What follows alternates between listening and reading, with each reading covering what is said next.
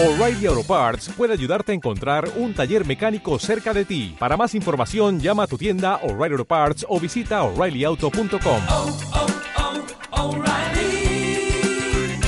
oh, Parts.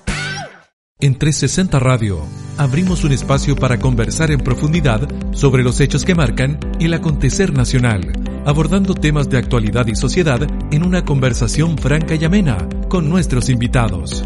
Presentamos Entrevista 360. Conduce Rodolfo Soto y Juan Díaz Silva. Soy Pamela Vivanco Montero, nací en Viña del Mar un 9 de noviembre de 1952. Tengo 68 años, para que no saquen la cuenta. Soy escorpión. De niña yo quería ser enfermera o monja, una de las dos. Estudié en tres colegios, en el chileno británico de Villa Alemana, en las pasionistas de Playa Ancha y después en el Sagrado Corazón de Viña. Me titulé de enfermera de la Universidad de Chile, sede Valparaíso. Eh, mis pasatiempos son cantar, hacer mosaico, pintar y disfrutar de los amigos.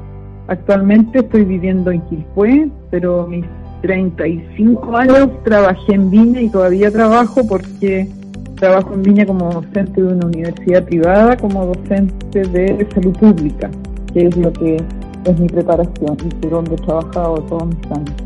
Pienso que Chile debe ser un país equitativo donde todas las oportunidades las tengamos todas y todos sin importar dónde nacemos. Soy Pamela Vivanco Montero, enfermera, candidata constituyente por la lista del pueblo y hoy participaré en 360 Radio Chile.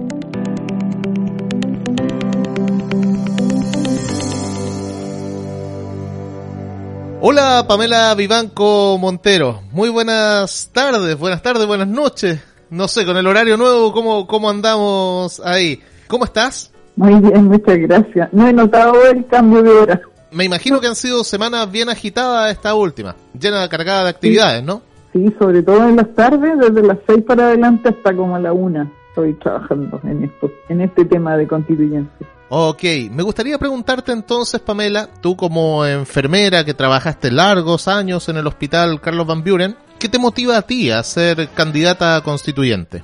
Mi motivación principal es que mm, creo tener las condiciones para escribir la constitución y hacer de este un país mejor, un país donde se respeten los derechos de las personas, de las mujeres especialmente, de las personas en situación de discapacidad como yo, tengo una paraplegia desde, desde los 30 años. Y afortunadamente yo recibí una rehabilitación, pero no todas las personas tienen la misma posibilidad y también porque he sido dirigente, dirigente del colegio de enfermeras, de mi junta de vecinos, también de la federación, no de la federación, de la asociación de profesionales de la salud, junto con Juan Díaz, que está por ahí. Es mi, mi amigo además y es de San Antonio, de, Santo Domingo, mi dirigente de, del hospital de San Antonio ahora. Eh, hola Pamela, ¿cómo estás? Estamos viviendo en nuestro país en una situación bien particular hace 30 años y hubo un, cambio brusco en lo- los últimos dos años.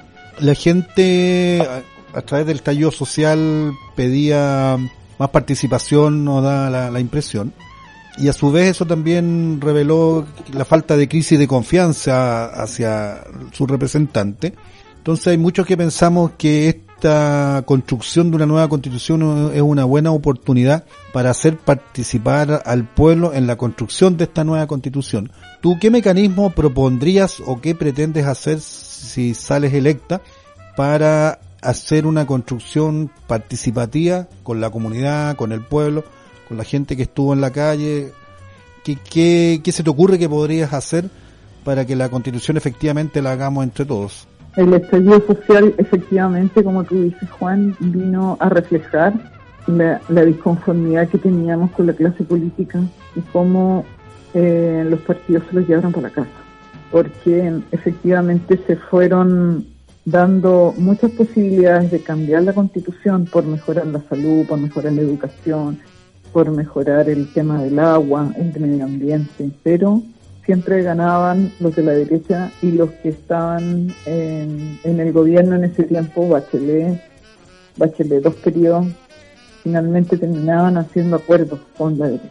Y eso entonces hizo que explotara, estaba como olla a presión y la gente que saliera a las calles y no en forma tan pacífica al principio, sí, pero ya después los jóvenes se hartaron de que no pasaba nada y siguieron las manifestaciones. Ahora, en relación a lo que tú me preguntas, como yo saliendo de constituyente voy a hacer que la gente participe, te cuento que como lista del pueblo hemos tenido mucho, mucho apoyo porque eh, hay cabildos interesados, por ejemplo, el cabildo de la Plaza de Viña, el cabildo de Recreo, también hay cabildo de los estudiantes de la Universidad de Chile, de la Universidad de Valparaíso. Tenemos también interesados que, que están trabajando en el tema de la inclusión, terapia ocupacional de Santiago, de la Universidad Mayor. Entonces hemos tenido mucho, mucho contacto y con ellos nosotros estamos haciendo los acuerdos para mantenernos eh, informados y para mantener la relación y que la constitución la escribamos en conjunto. Yo voy a ser solo un instrumento de las personas que, que voten por esta persona. Siempre hay que pensar que mm, esta constitución más encima no es para nosotros, los que ya estamos pintando canas, sino que es para la gente joven, para la gente que viene, para nuestros nietos. Entonces, hay una, una plataforma que tiene Carol Halim, que es una enfermera que está viviendo en Australia, y que es una plataforma absolutamente gratuita y que ella la ofrece y se llama es. Todos los días de lunes a viernes, de las 22 a las 23 horas, eh, todos los distritos participan y entonces esa plataforma va a permitir que nosotros estemos transmitiendo en vivo las sesiones y que estemos recibiendo retroalimentación de parte de todos los colectivos. También me faltó mencionar, eh, hay un, un cordón que es de, el cordón del litoral, donde está, del litoral de San Antonio, de toda la provincia de San Antonio, que también estamos comunicados con ellos y tenemos, y ellos ya nos expresaron su apoyo. Entonces, esa es la forma, pues yo creo que nosotros tenemos, y también estamos haciendo una suerte de alianza con alcaldesas que vayan independientes y concejales que vayan independientes, porque este es un momento tan histórico, tan importante, que tenemos que hacer que la gente esté movilizada, estén ahí, porque si tú te fijas en la franja electoral, todos tienen las mismas, el mismo discurso, todos quieren buena educación, salud, etcétera, etcétera. Lo único que se difiere es en el tema del aborto, que unos dicen que no, porque las mujeres no tienen la oportunidad de decidir su, sobre su propia reproducción, sino que ellos están por la vida, pero esa vida no la han protegido durante todos estos años con el Sename, ¿no? Y la otra, el otro que no están de acuerdo es en el tema de seguridad, que quieren poner más cárceles, más penas, sin pensar en que nosotros tenemos que tener más bien una orientación preventiva y promocional que, que abordar el problema con más cárcel. Yo creo que ni más penas ni nada, yo creo que uno tiene que hacer, introducir dentro de la Constitución el, valor de la ética, ética en todo desempeño, desempeño de los profesionales, de los técnicos, de cualquier persona que trabaja para otros y especialmente de nuestros políticos y de nuestros empresarios. Es bien interesante lo que tú acabas de señalar, Pamela, respecto de que en general cuando uno conversa con los candidatos en estos espacios por lo menos, las propuestas son súper similares y pareciera ser que todos queremos lo mismo. Genera también cierta incomodidad y molestia respecto de si todos queremos lo mismo, ¿por qué seguimos luchando por lo mismo? Y esto no es un tema que, que, que ya se solucionó hace, hace mucho tiempo. Entonces, pareciera que hay intenciones detrás del discurso que son distintas y por lo mismo existen muchos movimientos políticos y existen muchos partidos políticos. En ese sentido, ¿cuál es tu domicilio político? M- Porque en este momento tú no militas en ningún partido, pero ¿alguna vez militaste en un partido político? Sí, por supuesto, porque yo creo en los partidos políticos, pero partidos políticos que sean correctos y éticos. Yo participé en la izquierda cristiana cuando joven, cuando fui universitaria y después incluso fui candidata en las primeras elecciones cuando llegó la democracia. Iba de candidata, ahí eran juntos, eh, alcalde o concejal. Yo ahí tenía el apoyo de la izquierda cristiana y íbamos en una alianza con la democracia cristiana, los radicales y el PPD. Y saqué, sin que nadie me conociera, como mil y tantos votos. Y eso fue hace muchos años atrás, ¿de acuerdo?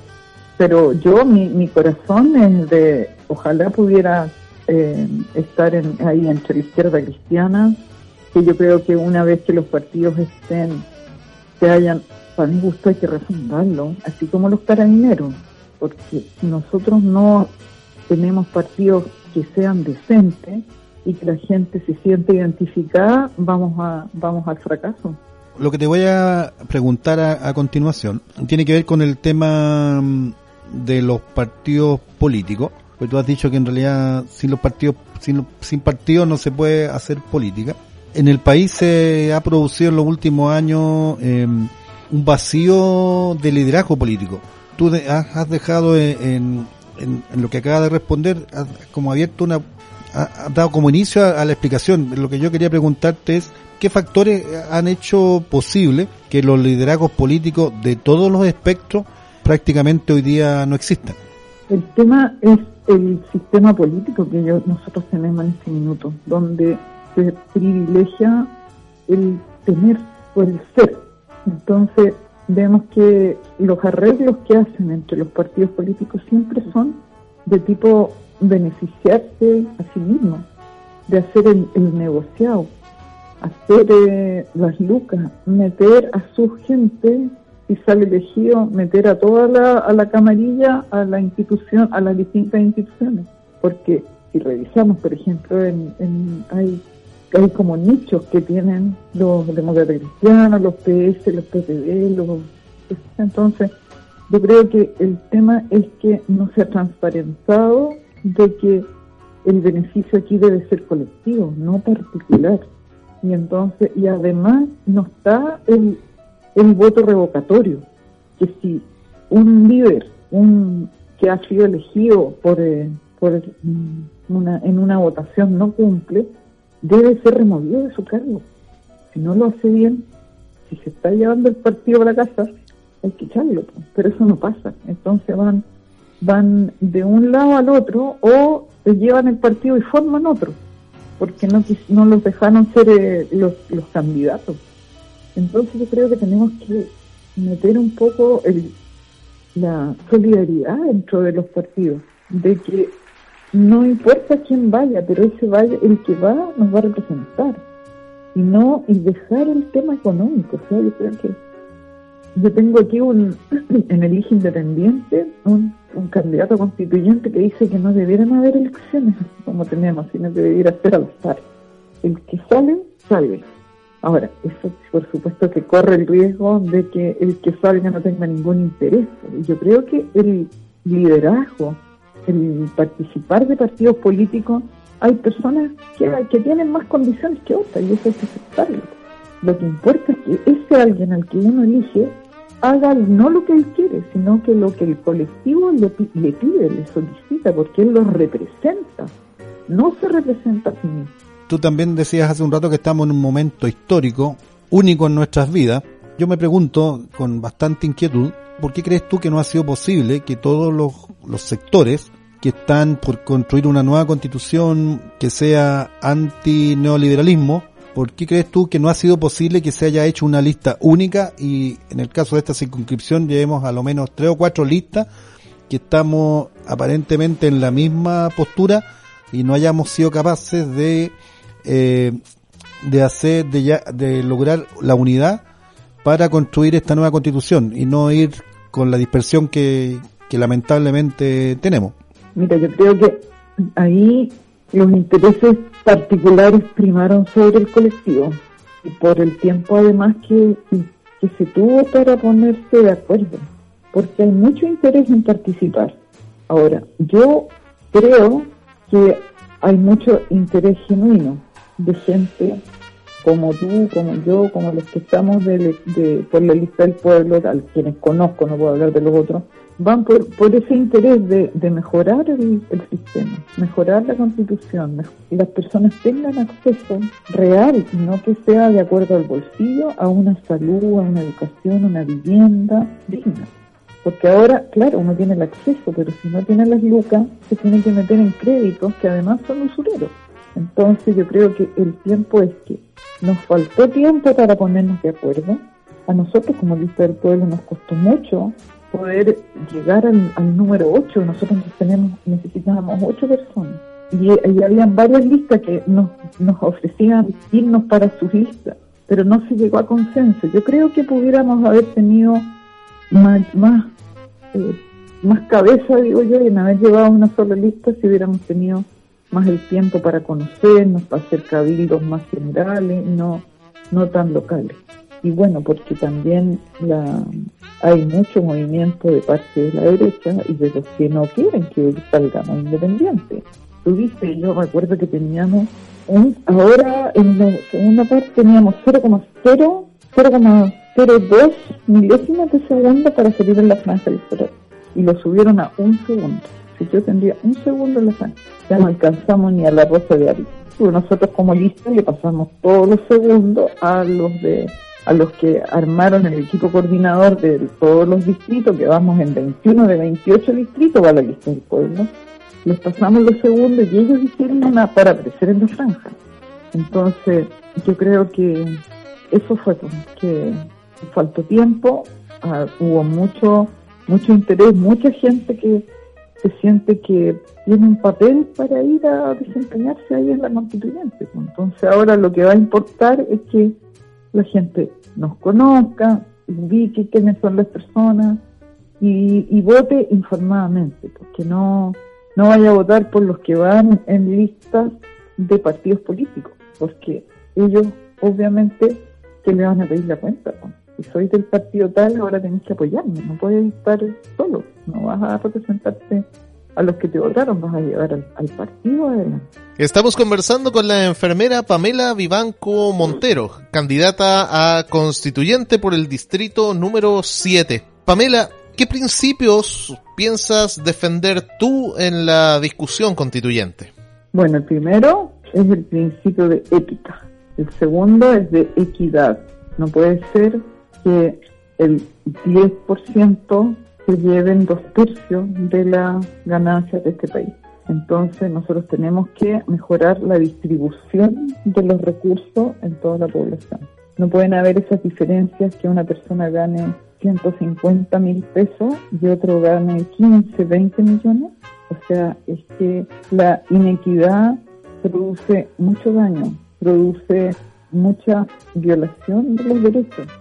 Y el segundo tema es el tema, el, como principio, es el tema del medio ambiente, que nosotros necesitamos hacernos parte del medio ambiente. No podemos seguir con el extractivismo y hacer que la naturaleza nos expulse.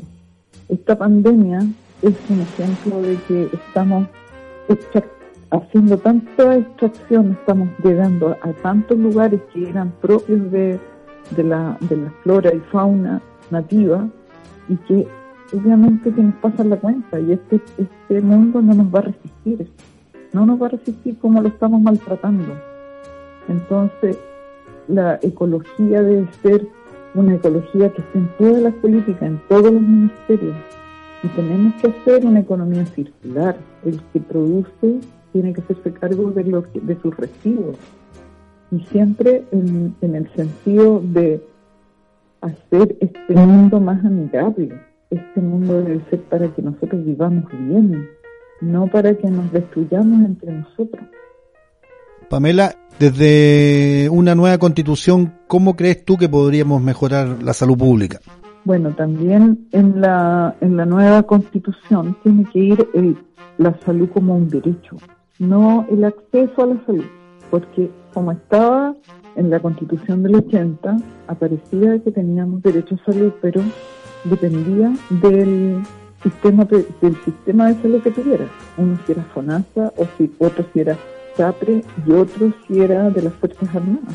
Entonces, el tema es que las ISAPRE no se ponen con nada para los programas ministeriales que tienen que ver con el medio ambiente, el, el control de, los, de los niveles de, monóxido de carbono, lo, lo que hay de contaminación del agua, de la contaminación del mar también, la contaminación de los suelos por, por minerales.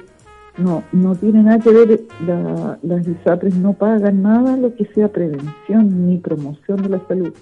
Nada que tenga que ver con las vacunas, no pagan por la, por la alimentación complementaria, la leche, los alimentos especiales, los alimentos para los adultos mayores, no paga nada en promover la, la actividad física, no pagan nada por eh, los alimentos que, que sean saludables, por el contrario, ellos no les importa, ellos lo único que es el negocio de ellos. Y, si ellos tienen salud como un, como un lucro, a ellos lo que les interesa es que sacar lo máximo por la enfermedad. Y es así como una persona que es ISAPRE puede hacerse un- una resonancia nuclear si quiere, se puede hacer en miles de exámenes. Es cuestión, nadie te pone ningún cisto, o sea, puedes tener una cefalea y, y hacerse un- una tomografía axial computerizada, una resonancia, tomar miles de exámenes, porque no hay ningún control sobre eso. Y además, las ISAPRES se metieron al sistema del, del sector público, pues, porque a nosotros cuando nos ponen el GES, si tú te acuerdas, Juan, que no, nosotros nos oponíamos al GES como Federación de Profesionales de la Salud, porque veíamos cómo las ISAPRES se hacían, se frotaban las manos, diciendo, esto no se la van a poder, si el sector público con los recursos que tienen, no van a poder cumplir los plazos de las enfermedades que están en el. ¿Y qué van a hacer? Nos van a tener que pasar los pacientes a nosotros. Y así fue, pues, dicho y hecho. El- sistema público no alcanza a cubrir una patología y tiene que derivarla, porque se le cumple el plazo, tiene que derivarla al- a la clínica más cercana. Entonces, ahí la salud, ¿qué pasa? Por supuesto que se quintuplican los valores pues, y ningún sistema resiste eso. Entonces tenemos que en la nueva constitución colocar una salud que sea única, pública, de gratuidad y después los que tienen más pero han cubierto ese fondo para todas y todos los chilenos, ellos después pueden escoger una clínica para su hotelería, para lo que sea, pero con nosotros como el Ministerio de Salud tenemos que tener los fondos necesarios para darle una atención al 80% que son los que se atienden en el sistema FONAS y de salud pública. Y no solamente, Pamela, lo que está, lo que por ley hay que resolver con el GES, sino que el otro temor que nosotros expresamos es que todo lo que no está en el GES iba a quedar de lado. Y efectivamente ha sido así porque las listas de espera quirúrgicas de las patologías no GES son de 5, 6, 7 años y listas con las cuales también el sector privado lucra porque el hospital es contarle resolver el problema, el sector público tiene que pagarle a privado para poder eh, resolver listas de espera que son de 4 o 5 años. Incluso, incluso viendo la tragedia de que muchas veces cuando se, se busca el paciente, el, fallecien- el paciente ha fallecido esperando que lo llamen del hospital.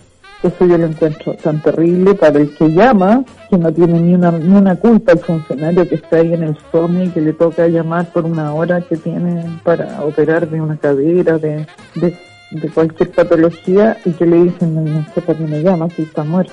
Ay, qué terrible ser eso. Porque bueno, tú tienes toda la razón, pues, eso es. Y hay, además hay sociedades médicas que están en los hospitales.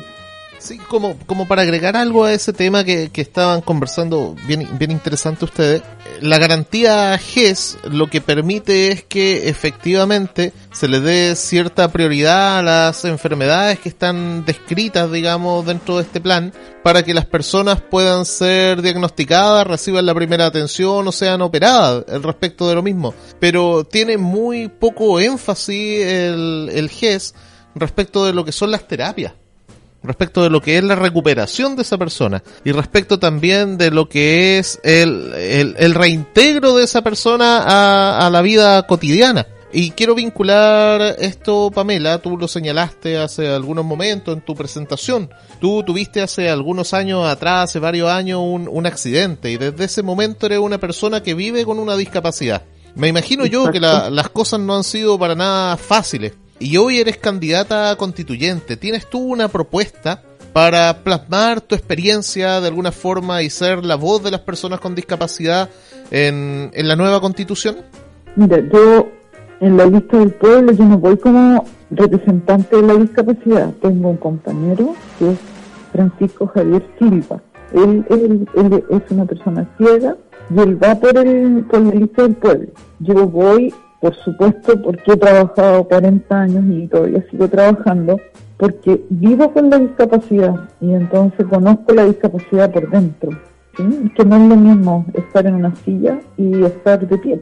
Entonces yo me siento facultada para interpretar por lo menos el que haya un acceso universal, esté considerado y estén las personas con discapacidad que puedan estudiar, puedan trabajar, que, que no sea lo que hay hasta ahora, que es una migaja que la gente pueda trabajar en, en una empresa, porque no están además preparados para trabajar. Entonces nosotros tenemos que hacer que la rehabilitación y la integración al trabajo sea efectiva.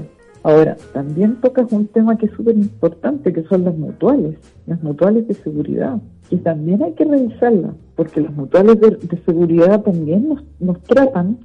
Yo tuve una, un accidente del trabajo y tenía, por ejemplo, el, el típico que tuve el manguito rotador roto, y entonces me hicieron eh, terapia, pero después me, me mandaron para la casa porque no, porque era una falla de una falla de, materiales, así como que ya no, vos estás muy viejo, así que no, tenés que ir nomás así. pues. Y ahí yo postulé y afortunadamente le gané a las AFP, a las compañías de seguro y me dieron mi discapacidad, porque tenía la paraplegia y además tenía el tema de un hombro, ¿te fijas? Entonces, yo creo estar en condiciones para representar a las personas con discapacidad y colocar sus derechos a una vida igual a la de los que no tienen la discapacidad. Además, recordar que la discapacidad se puede adquirir en cualquier momento, no necesariamente las personas nacen con discapacidad. También pueden hacerse la discapacidad por un accidente del trabajo, un accidente de tránsito. Pamela, eh, nuevamente cambiando un poco de, de tema, estamos viviendo una pandemia ya un año. ¿Qué te parece cómo ha manejado el gobierno, cómo ha sido el manejo del gobierno respecto de la pandemia? La pandemia, a pesar de que los equipos de epidemiología tenían preparado equipos de respuesta rápida, que se no fue considerado las capacidades que tenía el Departamento de Epidemiología del Ministerio de Salud. Yo creo que, y también se formó una comisión de la cual eran los más expertos y que asesoraban a- al presidente, pero él un poco voluntariosamente hacía lo que él pensaba. Entonces, yo creo que se ha manejado mal la pandemia. Lo único que hay que reconocer es que como él, como buen eh, empresario, supo adelantarse y comprar las vacunas que, y asegurarse una cantidad. Porque en Europa están efectivamente con, tema, con el tema de no tener vacunas para su gente. Entonces, pero el no usar una campaña educativa adecuada de riesgo de las personas, eso ha sido marcador hasta ahora. Porque por un lado se decía que estábamos en cuarentena, otro que estaban en, en, en las fases, ¿no? De 1, 2, 3, 4, pero que los dejaba que fueran, los moles estaban abiertos, los casinos estaban abiertos, se dieron vacaciones en el, en el verano, la gente se vino de Santiago a Valparaíso y bueno, las consecuencias las estamos viendo ahora. Y ahora para Semana Santa, que también se dio permiso, también vamos a tener consecuencias. Entonces, ahora el Hospital Van en la región no tiene camas disponibles de UCI. Tienen que ser trasladados a distintas partes del país y es efectivo que estuvo ese, ese camión refrigerado para, la- para los cadáveres. No es broma, no es noticia falsa. No hay camas de UCI en la región. Lo que hay que hacer es cuidarse. Y eso no lo dicen. Cuando dan las noticias, lo que siempre han querido es mostrar, no, porque estamos mejor, cada día estamos mejor. Entonces, si tú le quitas y le bajas el perfil a la pandemia, obviamente que la gente se le toma, porque ya llevamos un año en, en una, un actuar muy errático, porque aquí, por ejemplo, en Valparaíso, dictaron cuarentena total para Valparaíso y no para Viña. Y es una urbanización. La gente se traslada porque estamos así a una cuadra que es Viña y Valparaíso. Entonces, son medidas que muy poco acertadas. Lo que falta efectivamente es hacer una campaña comunicacional seria y que eh, la gente entienda que se están muriendo. Ahora yo acabo de recibir una noticia que una colega, una colega candidata constituyente por el distrito 6, falleció de COVID y tiene 650 años. La María Teresa Valle, o María Teresa Valle, o Valle, no estoy segura si es Valle o Valle. Ella era de Villa una mujer extraordinaria, con unas capacidades fantásticas para organizar, para trabajar con todas las organizaciones sociales y falleció de COVID. Entonces la gente piensa que eso no le va a pasar. Creen que no, pues eso le, le toca a otro, no a nosotros. El tema es que la gente tiene que quedarse en su casa. Los que trabajan porque tienen funciones esenciales solo tienen que movilizar. Pero no, no, no le hemos tomado el verdadero peso. ¿Hasta cuántos muertos tenemos que tener? Hoy día en Valparaíso teníamos en la región de Valparaíso 2.722 fallecidos. ¿Cuántos más tenemos que ver para que la gente tome conciencia? Pero además de la conciencia de la gente, hay gente que tiene que trabajar, que tiene que salir a trabajar. La gente de salud, a quien yo hago un reconocimiento, pero maravilloso, no fuera por, por la paciencia, por la tenacidad, por el compromiso que tiene el equipo de salud, mis colegas enfermeras, los TENS, los kines, todo el personal, los médicos, no sé cómo estaríamos ahora, porque ellos están arriesgando su vida por nosotros. Pamela, finalmente, ¿por qué el votante debiera apoyarte a ti en esta campaña constituyente? Porque hay algunas características de la gente. Una es que yo he sido dirigente de mucho tiempo, desde el colegio, desde la universidad, desde, desde la asociación del colegio enfermera, de mi junta de vecinos porque la cuestión me gusta, me gusta el compromiso, me gusta hacer que la gente trabaje en equipo, porque soy enfermera también es otra condición, me gusta el servicio público y porque tengo la preparación en salud pública, el magíster que hacía cuando me accidenté, pero que lo concluí, y el último magíster que hice de educación de jóvenes y adultos y procesos formativos en la Universidad de preparándome para ser un adulto mayor que aporte a mi comunidad. Pamela, queremos desearte el mayor de los éxitos y la buena fortuna en esta campaña. Queremos agradecer también el tiempo que, nos has dado para esta entrevista. Y, queremos terminar con, con, música, porque bueno, somos un, medio de comunicación que nos gusta mucho la música. ¿ah? Acá. ¿Y a ti te gusta la música? Me encanta, me encanta cantar, me encanta. Estupendo. que antes de que pongan la música, quiero decirle que yo estoy ahora aquí y conversando con ustedes ¿Ya? porque soy de la lista del pueblo. Muy bien. La lista más votada, porque además nosotros tuvimos los patrocinios. Necesitábamos 1.500 patrocinios y tuvimos más de 11.600 patrocinios en, la, en el distrito 7. Así que Vamos con todo que se puede, la lista del pueblo, y hasta ahora puedo decir que ZN 67, las notas que usted se sacaba en el colegio, ¿se acuerda, don Rodolfo? No, yo, yo era del 6,3, pero, pero ojalá hubiera sido 6,7. Esa era, era como mi nota histórica. ¿Ah? Pamela, eh, vámonos con música. Preséntanos o, o, despídete tú con una canción. Soy Pamela Vivanco Montero. Me despido con una canción de Violeta Parra, Gracias a la vida.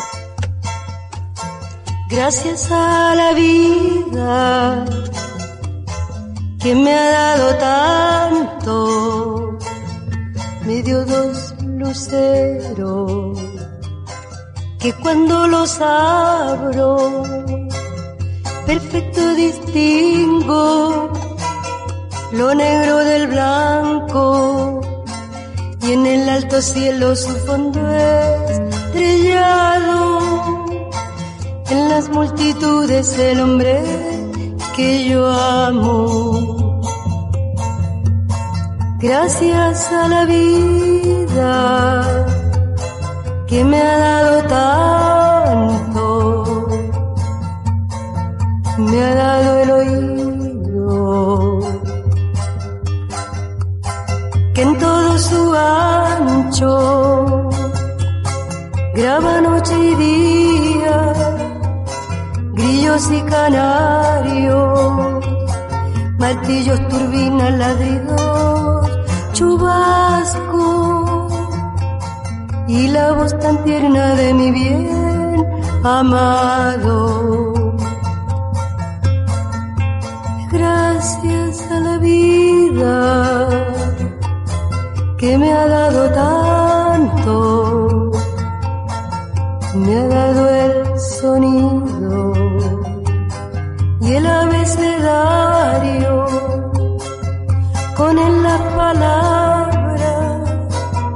que pienso y declaro, Padre, amigo, hermano, y luz alumbrando la ruta del alma del que estoy amando.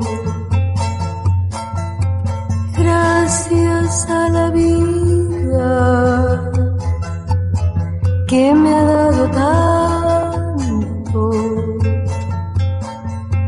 dado la marcha de mis pies cansados. Con ellos anduve ciudades y charcos, playas y desierto, montañas y llano y la casa tuya, tu calle y tu patio.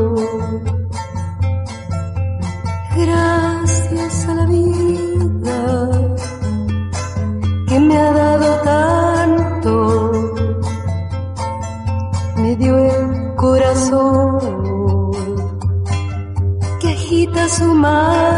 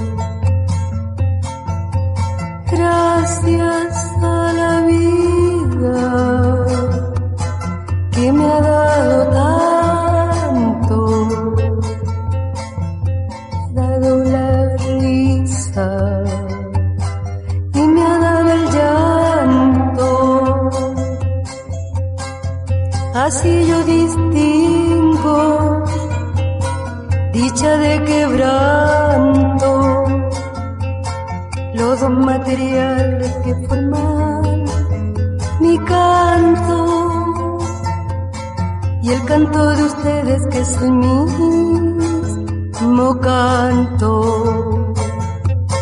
Y el canto de todos que es mi propio canto. Gracias a la vida que me ha dado tanto.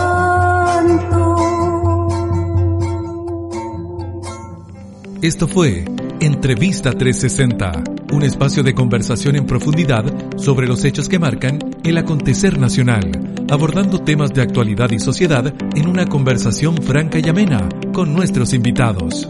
Entrevista 360 es una presentación de 360 Radio.